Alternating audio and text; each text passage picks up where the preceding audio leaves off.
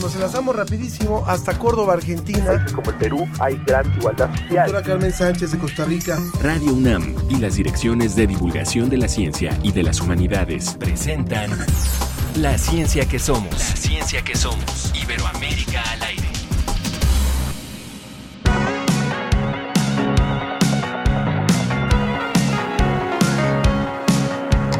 Siento que puedo seguir una noche más.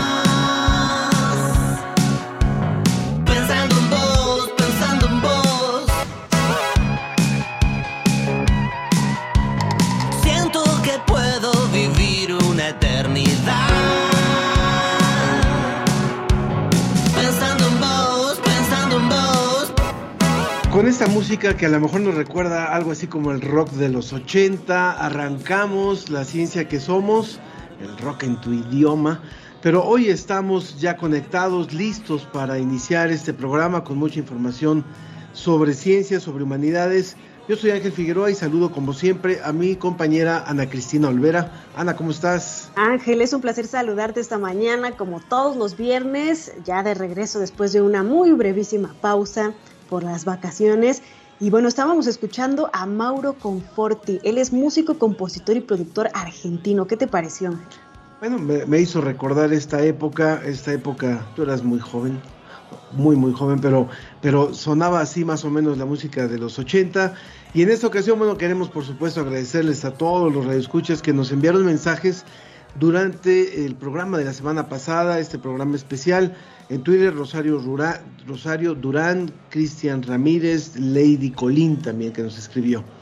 Sí, a través de Facebook nos escribieron Mario Mora, Marcela Boyd y Hugo Mejía. Y bueno, esa música, claro, que ha trascendido por generaciones, Ángel. Yo creo que todavía los jóvenes de hoy la escuchan también.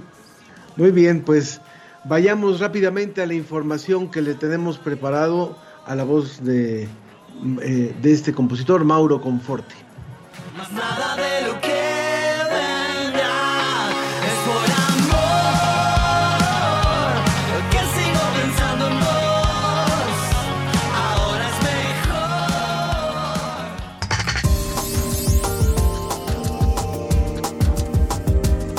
En el reporte de la agencia DICIT detectan una gran colisión de galaxias. Y hablaremos sobre el movimiento Rebelión Científica, en el que los investigadores están saliendo de los laboratorios para exigir a los gobiernos acciones contra el cambio climático. Una investigación revela patrones interesantes en las listas que evalúan diversos temas mejor conocidos como rankings. Escuche qué descubrieron. Y completaron ya el 100% de la secuenciación del genoma humano. Esto es una gran noticia para la ciencia y para la humanidad. Un experto nos dará todos los detalles y nos explicará por qué. Como siempre, los invitamos a que nos acompañe a lo largo de esta emisión con sus comentarios, con sus preguntas, con sus opiniones. Nos pueden escribir a través de las redes sociales. En Facebook nos encuentran como La Ciencia que Somos y en Twitter arroba Ciencia que Somos. Ahí recibimos todos sus mensajes. Cinturones listos para viajar hasta Salamanca, en donde está ya nuestro compañero José Pichel. Desde España, El informe de la Agencia Iberoamericana para la Difusión de la Ciencia y la Tecnología, DICIT. con José Pichel. Querido José, como siempre, nos da muchísimo gusto darte la bienvenida a este tu espacio. Hoy para hablar de unas hormigas bastante, bastante antiguas y que nos revelan muchísima información sobre el comportamiento de esta especie en la parte de Sudamérica. Cuéntanos, por favor, bienvenido. Hola Ángel, hola Ana, muchas gracias. Sí, eh, vamos a hablar de las hormigas del género ATA, que son unas hormigas realmente fascinantes. Eh, primero porque son eh, muy grandes, tienen un tamaño descomunal, hay ejemplares de hasta 2,5 centímetros y eh, las hormigas del género ATA están distribuidas en diferentes especies por todo el continente americano y son eh, también muy conocidas, muy famosas, porque son grandes cortadoras de hojas. Son capaces de transportar eh, trozos muy grandes de, de, hojas que van almacenando y que, por supuesto, les sirven de alimento. Además, tienen otras características eh, muy curiosas, forman colonias que pueden tener hasta millones de individuos, así que por una serie de, circunstancias y una serie de, datos, eh, realmente las hormigas en general nos parecen animales fascinantes. En el caso de las hormigas ata, creo que todavía lo son mucho más.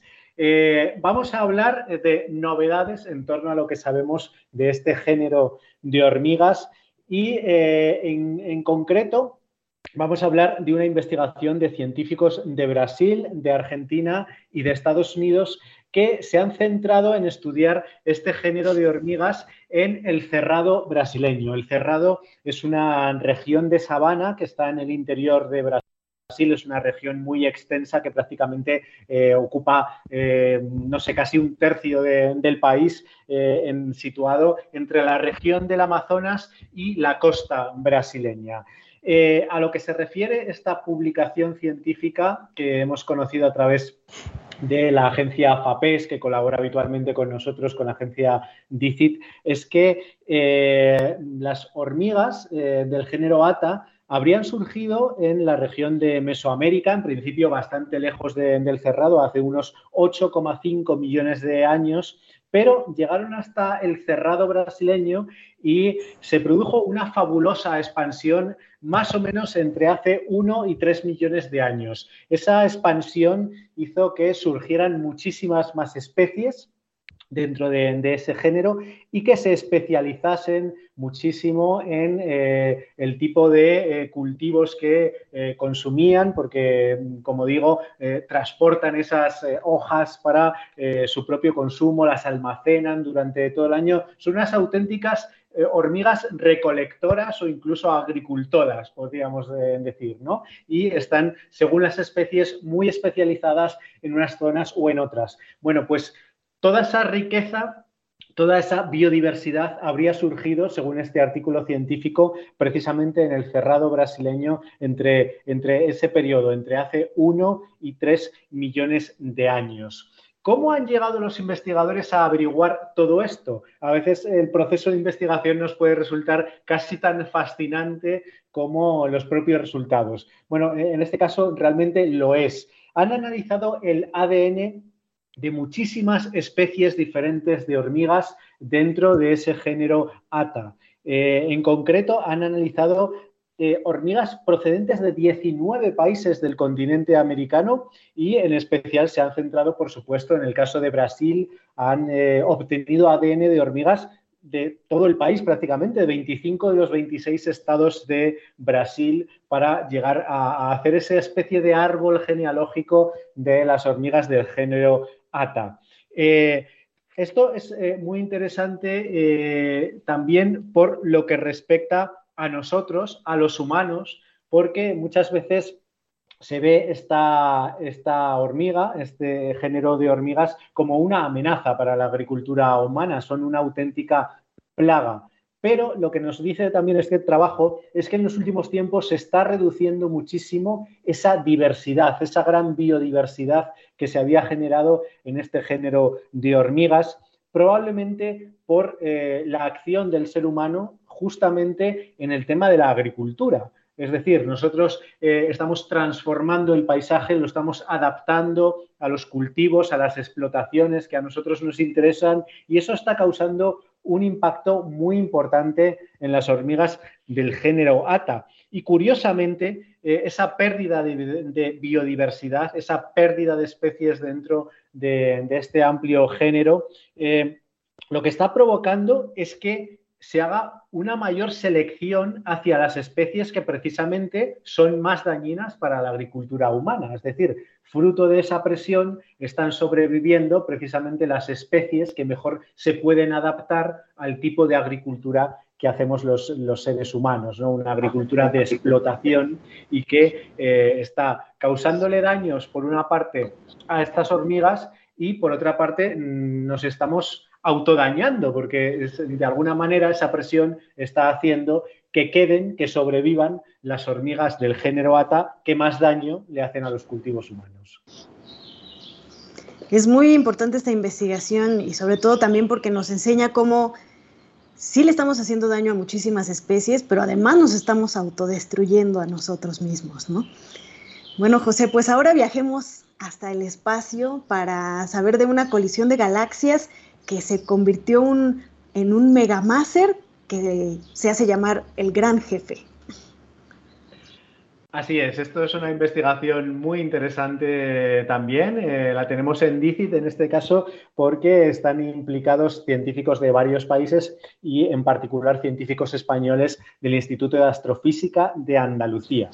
Eh, ¿Qué nos dice esta investigación? Bueno, las galaxias las podemos concebir como eh, auténticas islas de eh, materia, en el vacío que podemos imaginar que hay en el espacio, aunque no es tal el, el vacío, pero a nuestra imaginación, para nuestra comprensión, lo podemos imaginar como un vacío. Hay islas de materia que son esas galaxias que a veces colisionan. Se produce esa colisión de, galaxias de manera que se fusionan y cuando se fusionan emiten una señal de radio específica conocida como máser o cuando resulta que esa colisión es gigantesca, es muy importante, como bien has eh, dicho, sería un megamáser.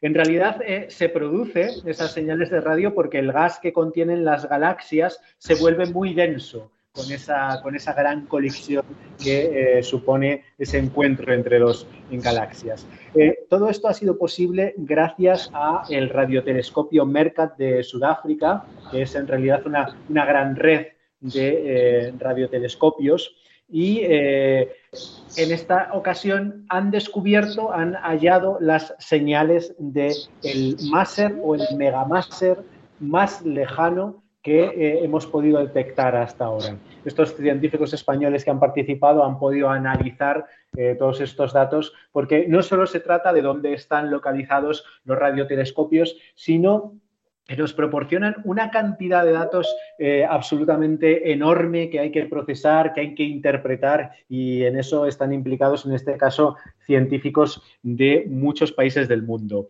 Esa señal, ese eh, máser más lejano que conocemos hasta ahora y que se acaba de publicar, eh, procedería de 7.000 millones de años luz. Eh, sería, por lo tanto, un evento muy antiguo en la historia de, del universo y eh, es especialmente importante porque los científicos, los astrónomos, eh, consideran que estas colisiones de galaxias eh, eran mucho más frecuentes en las primeras etapas del universo. Entonces, toda la información que podamos recabar de esos primeros momentos es realmente interesante porque, evidentemente, de lo que menos sabemos en la historia del universo es lo que nos queda más lejano, tanto en términos de tiempo como en términos de espacio. Así que esta investigación puede abrir la puerta a eh, muchísima más información sobre cómo era ese universo primitivo. Es verdaderamente fascinante que podamos ver pues estos eventos que han pasado hace tantísimo tiempo y que además nos ayudan a comprender cómo ha sido la evolución del universo. Gracias, José. ¿Dónde podemos ver más noticias como estas? Pues por supuesto, como siempre recordamos, en la Agencia Iberoamericana para la Difusión de la Ciencia y la Tecnología, la agencia DICIT, que eh, recogemos informaciones de toda Iberoamérica relacionadas con ciencia y tecnología. Solo hay que entrar en la página www.dicit.com. Pues muchas gracias, muchas gracias José por esta colaboración y como siempre un agradecimiento a la agencia por ser parte del espacio de la ciencia que somos. Abrazo hasta allá. Muchísimas gracias, Ángela. Vamos a ver rápidamente otras noticias, Ángel. Y es que descubrieron una nueva especie de tortuga en Galápagos. Un análisis genético comprobó que la familia de tortugas gigantes que habita la isla de San Cristóbal en Galápagos es desconocida y es totalmente diferente a muestras que se habían recolectado en 1906. Se trata de Chelonoidis chatamensis y gracias a las pruebas de ADN ha resultado ser una nueva especie de tortuga gigante. Según los investigadores de la Universidad de Newcastle, la Universidad de Yale, Galapagos Conservancy y otras instituciones, la zona noreste de la isla donde viven estos animales muestra casi, que casi 8.000 tortugas corresponden a un linaje diferente al que se pensaba anteriormente. Las Galápagos son islas que, son, que están todavía en evolución Este archipiélago es la joya de la corona de Ecuador y está declarado desde 1978 como Premio Natural de la Humanidad por la UNESCO. Súper interesante esta, esta información. Y bueno, también, también hay otra que nos han proporcionado nuestros compañeros de la producción que, que tiene que ver con el grafeno y tiene que ver con las bacterias, puesto que hay investigadores de la Universidad Tecnológica de Delft en Holanda y consiguieron captar el movimiento, movimiento de las bacterias mediante una membrana extremadamente sensible de las bacterias eh, eh, fabricada con grafeno y nanotecnología, un avance que planean aplicar a la lucha contra la resistencia a los antibióticos y más adelante contra el cáncer. Estas membranas, fíjense bien, captan el sonido que emiten las bacterias al moverse, nombrándola la banda sonora de las bacterias. Si podemos oír una bacteria, podemos saber si está viva o muerta. Fueron lo que, fue lo que dijeron los investigadores. Entonces, cuando se suministra un antibiótico para combatir una infección, la bacteria muere y el sonido se detiene o desaparece, a menos que sea resistente a ese fármaco. Y eso es lo que han podido hacer en su laboratorio, capturar el levísimo sonido de bacterias individuales gracias al grafeno. Una maravilla también esta investigación. Y sin más, nos vamos rapidísimo al diccionario de las emociones. Hoy, hoy vamos a hablar de los celos. El diccionario de las emociones. ¿Alguna vez has pensado revisar el celular de tu pareja?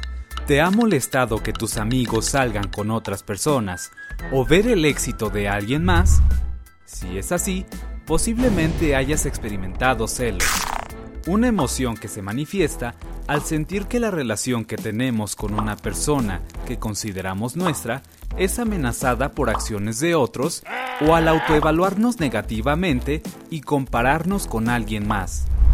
Los celos son la combinación de diferentes emociones, como la ira, la tristeza y el miedo, y suelen estar asociados con sentimientos de inseguridad e inferioridad. Esta emoción puede provocarnos dolor físico y psicológico, pero también puede ayudarnos a fortalecer vínculos. Para controlarla, identifica cuáles son las ideas que la generan y cámbialas por pensamientos positivos. Además, mantén tu mente ocupada con actividades como el ejercicio y la relajación. Pero si sientes que los celos te inundan y no los puedes moderar, ponte en manos de un especialista para evitar que corra riesgo tu salud y la de los involucrados. Y recuerda, reconocer y manejar nuestras emociones nos ayuda a vivir mejor.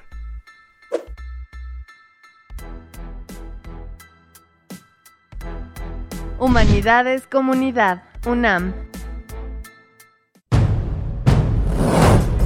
Las acciones de hoy por nuestro futuro.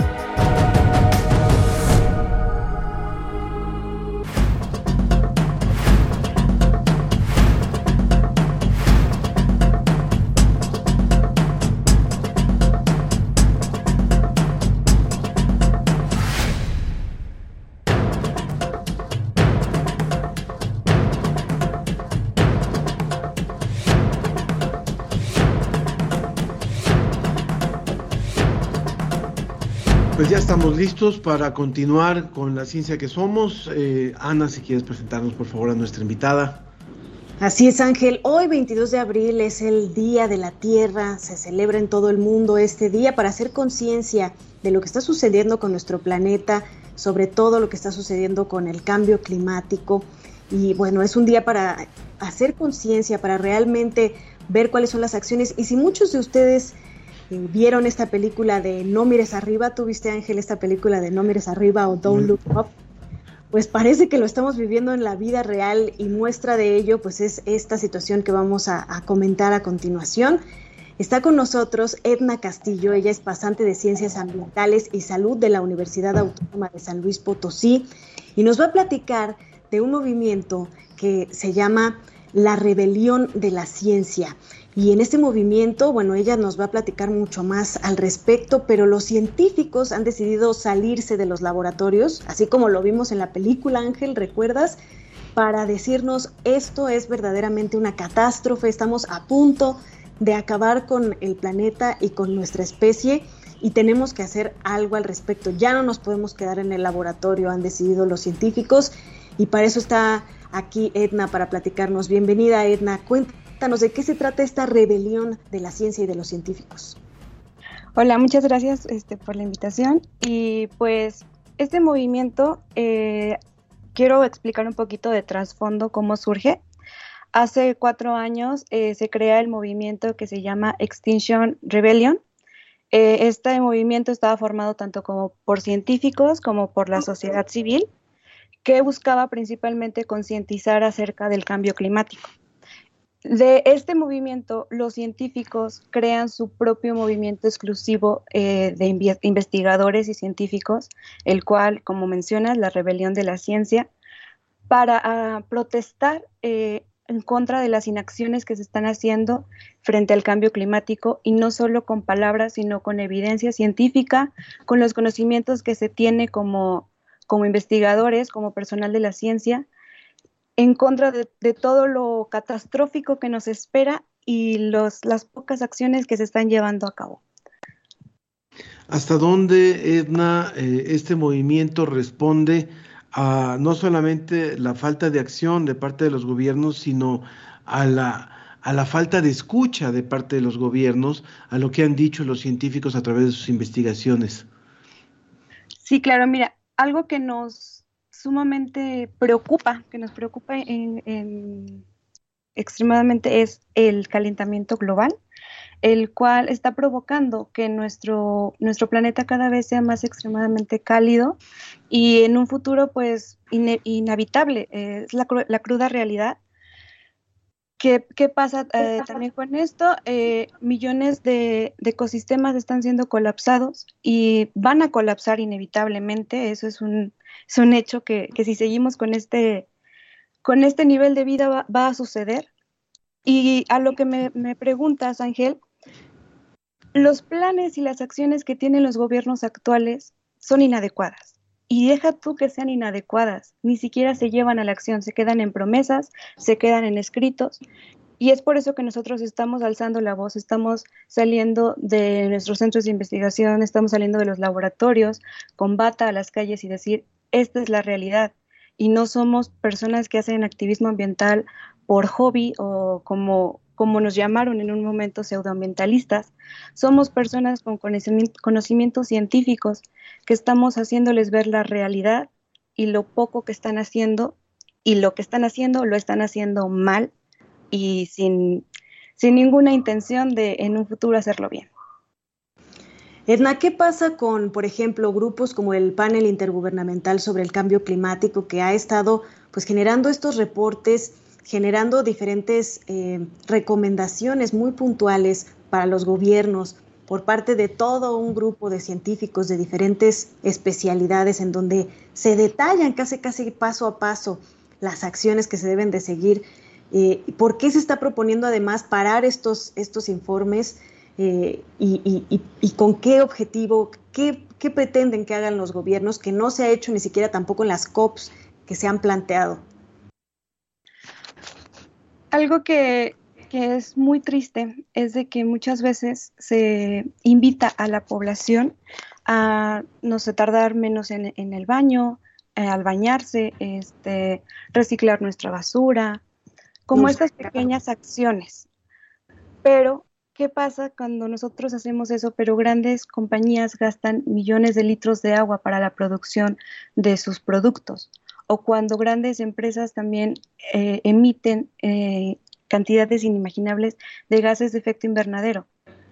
A lo que voy con, esto es de que se, hacen las recomendaciones y se hace lo que, tenemos, lo que se tiene que hacer, pero los políticos, por intereses tanto económicos como políticos, prefieren conservar la situación como está porque genera, claro, más, más ingresos, genera una mayor progreso económico, sin embargo, el progreso ambiental se queda olvidado. Y no solo es el progreso ambiental, sino que con, ello nos está llevando a grandes afectaciones en la salud pública. Entonces, creo que es algo importante de que estas recomendaciones sean, sean tomadas en cuenta y que los cargos políticos encargados de estas tomas de decisiones sean sean este, puestos y sean representados por gente que sepa al respecto y por gente que, que sepa lo que se está haciendo, no solo por mi influismo político, sino que sean personas capacitadas y que sean personas que realmente puedan salvar esta situación, porque pues las grandes decisiones vienen pues de altos mandos políticos. Estamos hablando con Edna Castilla, quien es eh, egresada de Ciencias Ambientales y Salud de la Universidad Autónoma de San Luis Potosí, con quien estamos conversando acerca de esta rebelión de la ciencia. Eh, sabemos que en la primera semana de abril se tuvo una movilización ya a nivel internacional. Investigadores de 25 países se manifestaron, algunos de ellos fueron detenidos incluso también por las autoridades de sus países, pero ¿cuáles son los, los logros que ustedes consideran que se obtuvieron a partir de esta primera e histórica movilización internacional, mundial, sobre, eh, eh, para protestar en, en, torno a estos temas? Mm, mira, esta movilización fue internacional y como dices, hubo detenciones de compañeros, este, el más famoso, el de Peter Kalmus, este, nuestro investigador de la NASA, el cual fue detenido pues, por hacer protesta frente a un banco, el cual es el mayor financista de, recursos para energías fósiles, o en Londres también que se, que se protestó en contra de, del uso de estas energías, también fueron arrestados. Y en México el, movimiento está muy débil, se puede decir, aún está tomando fuerza.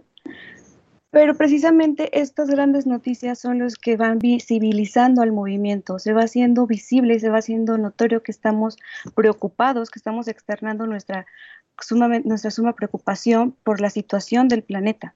Entonces, uno de nuestros grandes objetivos es de que el movimiento va tomando fuerza tanto a nivel internacional como a nivel nacional.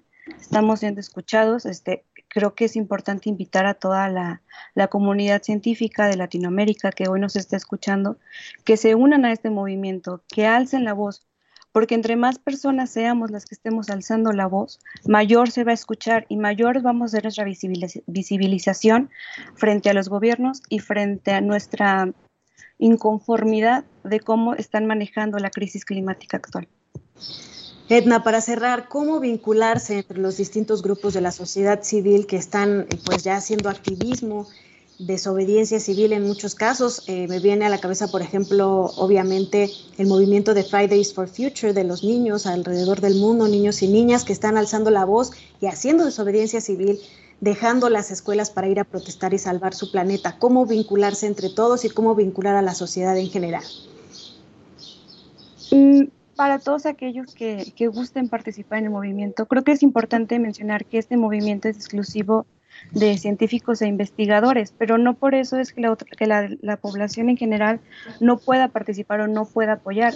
Es decir, si tú como investigador este, tienes clases, este, tienes un grupo al frente, hacer este movimiento, e inculcar este movimiento, inculcar esta, este conocimiento con tus alumnos, o por ejemplo, si tienes algún, algún conocimiento de marketing, de diseño, de cuestiones legales, puedes unirte a nosotros porque también nosotros necesitamos de esos conocimientos.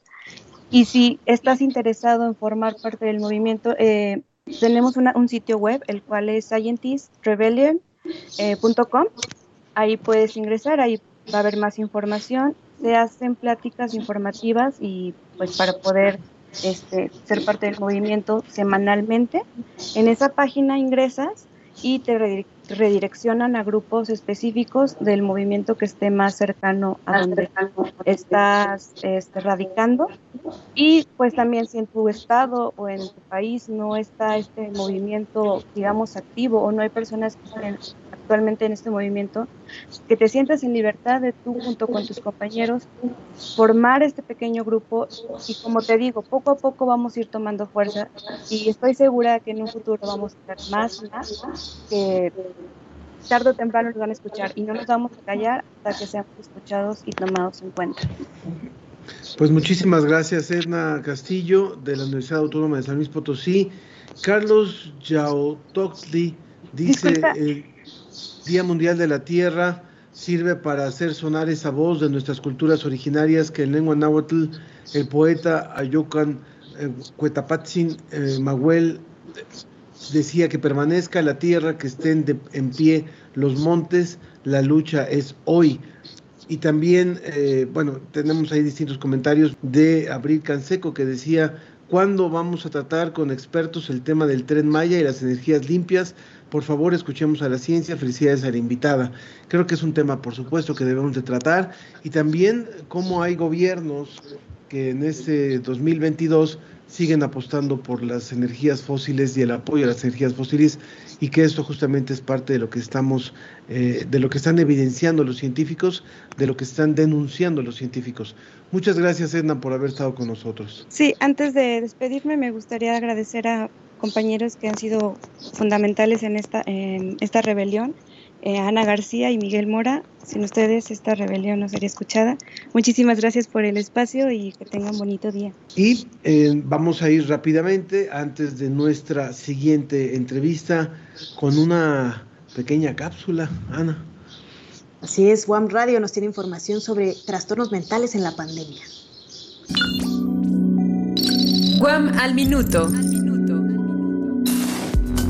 Investigadores de la UAM refieren un aumento de enfermedades mentales en niños, niñas y adolescentes por la pandemia de COVID-19 y el confinamiento. En 2020 se había difundido la idea de que el virus afectaba poco a la niñez. Sin embargo, para el mes de agosto de este año hubo 12.365 casos positivos en Guanajuato, la Ciudad de México y el Estado de México, afectando a menores entre 12 a 17 años y contando 192 fallecidos.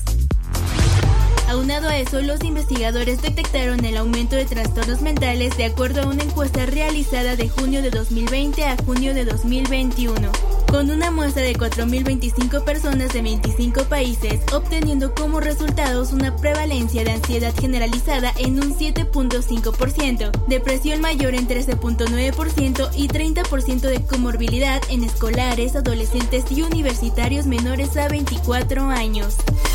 Durante el ciclo Nuevas Normalidades, Experiencias, Retos y Soluciones para una nueva era post-pandemia, los investigadores refieren que el hogar, la escuela, la convivencia contextual fueron trasladados abruptamente cambiando las reglas y los ritmos de vida, marcando un antes y un después. Para esta nueva normalidad apuntan que tendremos que resignificar los vacíos de las personas queridas y los espacios que se perdieron. Para la ciencia que somos, desde Guam Radio. La ciencia que somos, la ciencia que somos. Entrevista.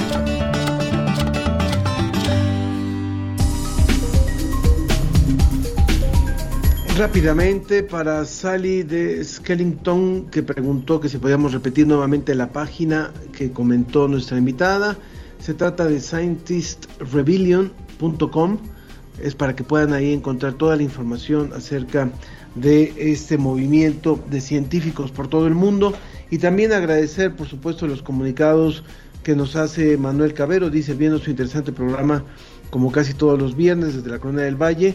Y también Ernesto Durante que nos manda un comentario que nos da mucha envidia. Sentimos celos como en la cápsula. Sigo en la vacación, pero escuchando un rato antes de irme a la playa. Bueno, Sí. gracias por, gracias por este, por, por provocarnos celos, Ernesto, y por, por estar con nosotros. Sí, Ángel, también agradecemos a Sergio, Sergio Gasca que nos escucha desde su auto, a José Alfredo Jiménez que nos escucha desde Tláhuac en la Ciudad de México, al Mario Alberto Mora Lara que nos escucha y nos dice que eso de las hormigas está muy interesante y pues le mandan saludos a José Pichel como siempre. Y ya está con nosotros Carlos Gershenson. Él es doctor en ciencias por la Universidad Libre de Bruselas, investigador del Departamento de Ciencias de la Computación del Instituto de Investigaciones en Matemáticas Aplicadas en Sistemas y también es investigador asociado del Centro de Ciencias de la Complejidad, ambos de la UNAM. Carlos, me da mucho gusto saludarte y verte nuevamente. Ya teníamos rato de no vernos hoy para platicar acerca de este tema que es súper interesante, de cómo los rankings tan famosos que se de los cuales hablamos con mucha frecuencia y muy recientemente, incluso se habló del lugar de la UNAM en, en materia de humanidades, etcétera. Pero cuando los rankings se vuelven materia de estudio, que es lo que ustedes han hecho y qué es lo que han encontrado a partir de estudiar diferentes mediciones que se hacen no solamente del caso de las universidades, sino en general.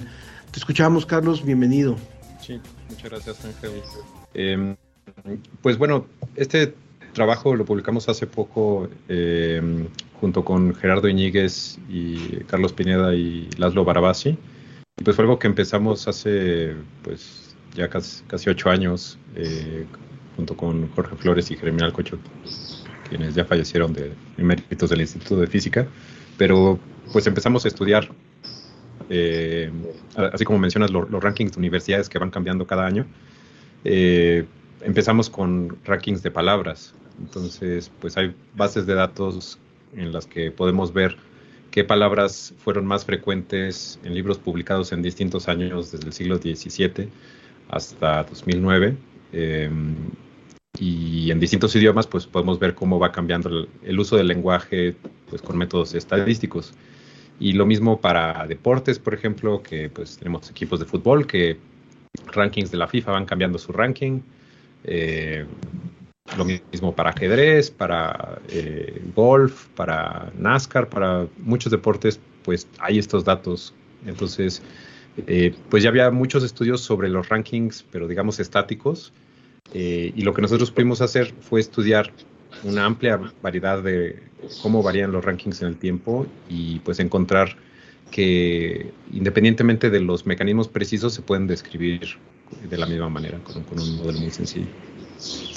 Todos queremos estar en los rankings, Carlos, en los primeros lugares, las universidades, los equipos de fútbol, etcétera, pero los programas de radio. Programas de radio también queremos estar en el ranking de los primeros, en los primeros lugares, por supuesto.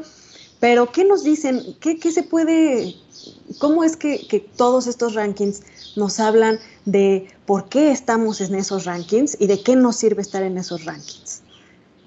Sí, sí. Bueno, cada ranking eh, es muy particular, digamos. Eh, lo, vemos con las mismas universidades. Hay distintos rankings que miden de manera diferente distintos aspectos y pues eso hace que en algunos rankings unas universidades estén en lugares más eh, ventajosos y en otros les, va peor. Entonces, eh, digamos, lo mismo sucede con cualquier ranking, pero lo que observamos es que podemos abstraer de esas peculiaridades y pues eh, tratar de entender con métodos estadísticos, por ejemplo, cuál es la probabilidad de que un elemento que está en el primer lugar de su ranking se mantenga en ese, en ese lugar, eh, pues digamos, en, en, la siguiente semana o el siguiente año, ¿no? Eh, porque lo, lo, que encontramos que es común para, para, todos estos sistemas es que los rankings más bajos, o sea, los, los mejores lugares eh, en un ranking, eh, mantienen su, su, lugar mucho más tiempo que los que están en medio. Eh, entonces, otro ranking que usamos fue de estaciones de metro de, de México, de, de, Londres, y entonces eh, las estaciones más usadas pues tienden a ser las mismas todos los días, independientemente si es entre semana o fin de semana o, digamos, principios de años, fines de año. Eh, pero las que están en el medio, esas sí varían constantemente. Entonces, eh, no es tanto una herramienta para poder predecir, ah, pues, no sé, tal equipo va a ganar, pero sí nos dice cuáles son los límites de nuestra predicción. En el sentido que, pues, sabemos que va a ser más difícil predecir quién va a estar en el rango 100 a quién va a estar en el rango 1. Hay una cosa que sería importante, estamos hablando con Carlos Gershenson, quien es investigador de la UNAM, eh, adscrito también al Centro de Ciencias de la Complejidad y a Limas. Eh, hay, cuando se surgen los rankings, por ejemplo, sobre las universidades, eh, se muestra también por parte de algunos grupos cierto escepticismo. Decir, bueno, ahora colocan a esta universidad en tal lugar porque depende de cuáles fueron los parámetros de medición para ese ranking. Y creo que a lo mejor este modelo que ustedes están siguiendo y que marca tendencias que se repiten en uno y otro ranking, ayuda entonces a entender que fuera de algunas especificidades de una medición eh, concreta, sí hay eh, números que se repiten. Y yo te preguntaría concretamente sobre nuestra universidad, es decir, sobre la Universidad Nacional Autónoma de México, que sabemos que se ha posicionado en ciertos rankings y dependiendo también de algunos, eh, posiblemente sube o baja. Pero cuando ustedes analizaron este comportamiento en los rankings, pusieron algún énfasis especial en lo que tenía que ver con la medición de las universidades y de nuestra universidad? Eh, no, de hecho eso es algo que, estamos empezando a explorar porque nosotros nos fijamos no tanto en, digamos, la puntuación, en, digamos, la manera de decir, decidir quién va en, el, en qué lugar, sino simplemente en cómo se da ese cambio de, lugar. Pero eh, hace unas semanas de una presentación de este trabajo en la Universidad de, Michigan y, Mark Newman eh, sugirió que que en lugar de, bueno, ¿qué, pasaría si en lugar de fijarnos en cómo cambian los rangos, nos fijamos en cómo cambian las puntuaciones? Entonces, eh, algo que estamos haciendo ahorita y parecería que, hay, que, no es lo mismo. O sea, que, cuando uno estudia cómo varían las puntuaciones, uno no puede reproducir de manera general la dinámica que se observa en, todos estos sistemas diferentes. Y eso quiere decir que sí importa pues el, el método de puntuación si uno va a estudiar la dinámica de las puntuaciones, pero si uno estudia la dinámica de los rankings, cómo cambian los rankings en el tiempo, entonces ahí, no importa la puntuación. ¿Por qué? Porque eh, cuando uno se fija en los rankings, pasas de una escala que pues es arbitraria, pues no sé, para tenis en la ATP, también tienen un mecanismo muy sofisticado, pero pues entre los primeros lugares hay cientos de puntos de diferencia y entre el lugar, no sé, mil y mil uno, pues pueden tener casi la misma puntuación. Em, pero no sé, por ejemplo, en ajedrez, pues esas diferencias tan grandes no se dan entre, bueno, la diferencia que hay entre los primeros lugares, pues no es muy diferente a la que hay entre los lugares intermedios. Eh, pero de cualquier manera, cuando tú pasas a, a una escala de rangos, como que normalizas esas diferencias de puntajes, y entonces pues, la distancia del 1 al 2 es la misma que del 2 al 3 y del 3 al 4. Entonces eso te simplifica muchos de los detalles que son introducidos precisamente por, por cómo poner los puntajes. Pero si quisiéramos que, nuestra universidad estuviera eh, más arriba en un ranking, pues tal vez la mejor receta sería hacer nuestro propio ranking y, contar eh, a, ver, su institución tiene una orquesta sinfónica, sí, una, ah, una, una tienda, una tienda, exacto. sí, que, un Carlos un equipo que está en la final de la Concacha. en fin, eh, digamos, dependiendo de, cómo se mida, pues vas a obtener distintos rankings. Entonces, eh, por ejemplo, los rankings que, que le ponen más peso al número de alumnos, pues obviamente nos benefician. Pero los que se fijan en la eficiencia terminal, pues no nos benefician tanto, ¿no? Por o, ejemplo, en el número, o en el número de eh, patentes, por ejemplo. Sí, o, hay, unos que simplemente cuentan el número de premios Nobel. ¿Y, mm. cómo comparas el número de premios Nobel con el número de estudiantes? es, es, mezclar peras con manzanas. Sí, en ese sentido, ¿hasta qué punto, por ejemplo, podrían empezar a frotarse las manos las aseguradoras o eh, las casas de apuestas? Eh, o, pues todas estas industrias que se basan en la probabilidad, en la estadística, cómo podrían, pues con base en este estudio que ustedes realizaron, pues mejorar sus predicciones de alguna forma. Sí, eh, digamos, intentamos explorar justamente qué, tan predecibles eran algunas dinámicas en, deportes, pues donde hay toda una industria de, apuestas. Eh, digamos, en, economía es demasiado caótico, entonces, aunque sí es cierto que, por ejemplo, los rankings de compañías o de millonarios, pues tienen la misma dinámica, digamos, las compañías eh, que están en el, Forbes 500, eh, pues tienden a estar más tiempo en los primeros rankings que en, los intermedios, eh, pero es mucho más volátil la economía en general.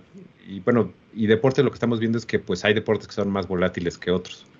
Entonces, no es tanto que nos ayuden a predecir, sino que nos ayudan a, acotar, pues, qué tan aleatorio es un deporte, ¿no? Que, de hecho, eh, pues, varios colegas han trabajado en esto desde otra perspectiva. Entonces, por ejemplo, colegas del Instituto de Santa Fe han encontrado que, en la NBA, el básquetbol en Estados Unidos, eh, ya la competitividad es tal que es casi casi quien gana es un volado. Mm. Entonces, eh, pues es, es casi casi jugar a, la lotería, si, si quieres predecir. Eh, pero hay otros deportes que todavía pues sí tienen eh, eh, cierto, pues, pues, cierta predicción, ¿no? Entonces, por ejemplo, un, un, debate que hay es si, por ejemplo, el póker es, depende de la habilidad o de la suerte. obviamente depende de los dos pero pues el hecho de que tengas jugadores que ganan consistentemente que en comparación con pues ot otros juegos de azar donde pues es simplemente aleatorio, no sé, digamos, no, no hay una estrategia que uno pueda implementar, pues en póker sí, sí es, es muy importante saber jugarlo, digamos, sí, sí requiere de cierta habilidad. Carlos, pues muchísimas, muchísimas gracias por esta conversación. A mí me gustaría que en unos dos, tres meses podamos hablar nuevamente y hablemos de los rankings de la FIFA y del Mundial de Qatar, porque eso nos va a dar un poco de, de luz científica sobre lo que estamos viviendo, sobre lo que vamos a vivir en octubre con la selección nacional y con otras selecciones. Creo que puede ser interesante tener por ahí una conversación también, Carlos. Sí, con mucho gusto, Ángel. Muy bien, pues te agradecemos muchísimo que hayas estado hoy con nosotros, Carlos Gershenson, quien es investigador ya desde hace ya eh, varios años y que trabajó junto con Germinal Cocho y con, y con Jorge Flores, ambos físicos de, de, nuestra UNAM en esta, en, este, en esta investigación que se ha publicado en marzo de este año después de muchos años. Así es la ciencia, se trabaja por años hasta lograr llegar a ciertos resultados. Hay, por eso es que la ciencia no es tan inmediata, no, no se generan los conocimientos de un día para otro. Te abrazamos, Carlos, muchas gracias. Gracias a ustedes, buen día. En abril, el portal Ciencia UNAM si padeces diabetes, tus ojos pueden sufrir las consecuencias. Te decimos cómo evitarlo. La llegada de sargazo al Caribe mexicano ha afectado al turismo, pero también ha generado mucha ciencia. La UNAM diseñó un filtro económico y ecológico para purificar agua a base de alga. El trastorno del espectro autista no es una enfermedad. La detección y tratamiento pueden mejorar significativamente la calidad de vida. Esto y más en ciencia.unam.mx.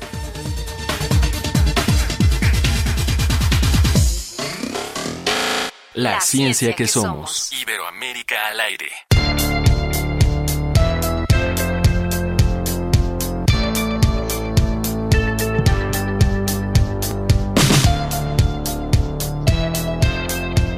Pues después de varias décadas, por fin la humanidad ha logrado descifrar uno de sus instructivos más importantes, la secuenciación del genoma humano completo. Y hoy está con nosotros el doctor Alberto Cedro. Cedro. Él es investigador en ciencias médicas del Instituto Nacional de Medicina Genómica y nos va a platicar mucho más a detalle pues este gran logro, la secuenciación completa del genoma humano. Bienvenido, doctor. Primero nos gustaría que nos explicara brevemente qué es el ADN, ¿Por qué es tan importante conocer los genes que componen a la especie humana? Así es, Ana Ángel, muchas gracias por la invitación y pues este es un tema eh, muy, muy interesante, la verdad, eh, en, la, parte científica y a, nivel mundial. Eh, lo que me preguntas de la parte de, de, qué es el ADN, pues básicamente el ADN es un compuesto químico que todos nosotros tenemos en nuestras células, ¿no? En el interior de nuestras células, es precisamente en el, en el, núcleo. Este ADN lo que eh, hace es eh, dictar las instrucciones a la célula para que nosotros seamos lo que somos actualmente, ¿no? O sea, el ADN le dice eh, a las células y al organismo qué tanto debes crecer, el color de tu pelo cuál va a ser, te da la capacidad de pues, poder incluso componer una canción, hacer ciencia, entrevistas, ¿no? Cada uno tiene eh, distintos, eh, distinta secuencia, distintos, eh, distinto DNA en su, en su cuerpo, lo que nos hace diferentes a cada uno, ¿no? Más o menos somos diferentes como un punto ciento. Todos tenemos los mismos genes, pero con distintas variaciones entre ellos. ¿Qué había detenido, doctor Alberto, desde hace ya varios años, el que se haya llegado al 92% del conocimiento del ADN del ser humano y qué había detenido ese restante 8%, que es lo que hoy se convierte en noticia, que nos, nos permitió conocer al 100% ya el ADN del ser humano.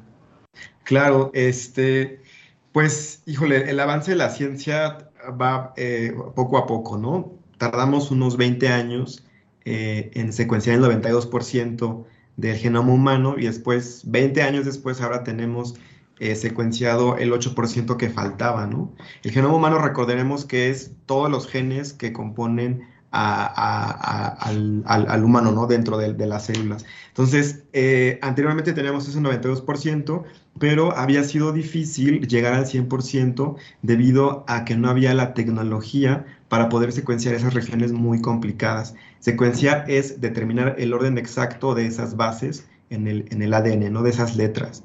Entonces, ese 8% eran regiones que eran muy repetitivas. Entonces, con las tecnologías eh, anteriores se podía secuenciar fragmentos chiquititos, pero al momento de ensamblar todo el, genoma era complicado porque las tecnologías antiguas eran eh, de secuencias muy cortitas. ¿no? Actualmente, las nuevas tecnologías de secuenciación nos permiten secuenciar esas regiones repetidas muy largas y, podemos tener un orden más eh, correcto de esa secuencia. Eso permitió tener eh, actualmente el 100% de la, de la secuencia del genoma humano. ¿Tuvo algo que ver, por ejemplo, eh, doctor Cedro, en la tecnología del CRISPR, estas eh, pinzas de, energía que nos permiten manipular estos genes? Ya la, edición genética, ¿no? Que, le llaman. Eh, es, una cosa aparte. lo interesante aquí de el, CRISPR se pudo este, hacer em, usando la secuencia del 92% del genoma humano, pero definitivamente eh, eh, la, tecnología actual que nos permitió secuenciar el 100% de la, de la secuencia, pues también va a tener implicaciones en esta, en esta parte de, edición genética. La, pregunta también para ir cerrando, eh, Alberto, sería, ¿qué, qué, la, qué logró la medicina genómica conociendo el 92% del genoma humano y qué se espera que puede lograr ahora que ya tiene el, libro completo, el mapa completo. Claro, es, interesante la pregunta Ángel porque antes de, cuando no conocíamos el genoma humano, ni siquiera el 92%, eh, conocíamos solo eh, pequeñas secciones, genes asociados a enfermedades eh, monogénicas, ¿no? Cuando se completa la secuencia del genoma humano con el 92% en la primera fase, pudimos entender más las enfermedades complejas que están asociadas a las alteraciones en muchos genes, por ejemplo el cáncer o enfermedades eh, metabólicas asociadas a alteraciones en distintos genes. El conocer el genoma humano nos ha permitido eh, poder eh, incluso establecer pruebas de diagnóstico para cáncer, pruebas de seguimiento en el tratamiento, ya que el cáncer es una enfermedad pues de todo el genoma. Em, ahora, eh, con este nuevo 8%, eh, lo, lo, que falta es, ya se tiene la secuencia completa, ahora lo que falta es eh, conocer estos genes a qué procesos biológicos están asociados. Es decir, cuando se conozcan a qué procesos biológicos se asocian, se puede conocer el impacto que pueden tener en distintas enfermedades. Pero ya eh, al, menos con, esta parte completa se sabe que las regiones que se secuenciaron están en zonas del genoma que tienen que ver con procesos eh, eh, como el, cáncer también o enfermedades también genéticas, ¿no? Asociadas a la división celular, etcétera, ¿no? Entonces yo creo que es muy prometedor el hecho de, de ya tener este, esta secuencia de referencia completa y lo que viene ahora es más interesante porque vamos a empezar a describir cuál es la función que tienen este 8% nuevo en, el genoma. Es, un hito en, la, en, el avance tecnológico y científico. En este sentido, y para cerrar, pues nada más, ¿qué tan conveniente es que las personas accedamos a este tipo de, por ejemplo, análisis genéticos que ahora se ofrecen muy comúnmente? Ya, claro, e, es, es importante que todo, que, se entienda que los análisis genéticos deben estar eh, guiados por un médico tratante, ¿no? El médico tratante, eh, ya sea un oncólogo o un médico genetista, es el que eh, decide si se requiere el análisis genético y es, ese análisis genético se hace en las instituciones como, como en el INMEGEN donde yo trabajo y posteriormente en apoyo con el médico tratante pues se puede ver realmente el impacto que tiene estas pruebas genéticas. Pero ya, ya se hacen sin el conocimiento del 92% y ahora el nuevo 8% del genoma, pues difícilmente podríamos estar hablando de, de esta parte. Doctor Alberto Cedro de INMEGEN, muchísimas gracias por estar con nosotros. Ojalá que esta noticia hubiera sido de ocho columnas. Logra el ser humano conocer el 100% de su gente. Eso es más importante que si Cristiano Ronaldo llegó a no sé cuántos goles y demás. Pero ojalá lo entendiéramos algún día. Muchas gracias, Alberto, por estar con nosotros. Gracias a ustedes. Hasta luego. Y de esta forma concluimos hoy la ciencia que somos. Se quedan algunos mensajes de Sandino Martínez y eh, de algunas otras personas que nos han escrito. Por supuesto que los leeremos la próxima semana. Ana Cristina, muchas gracias. Gracias, Ángel. Hasta la próxima. Las golondrinas me andan diciendo que busque un nido para mí, porque el invierno ya está aquí y el niño bueno flota en el tiempo. Soy como el por decir. Voy adelante y atrás como un salto mortal. Necesito algo más, necesito alguien como vos. Como vos. Voy a llenar el lugar que te va a despertar. Necesito saltar, necesito alguien como vos. Esto fue La Ciencia que Somos. Iberoamérica al aire. La Ciencia que Somos. La Ciencia que Somos. Una coproducción de Radio UNAM y las direcciones de divulgación de la ciencia y de las humanidades.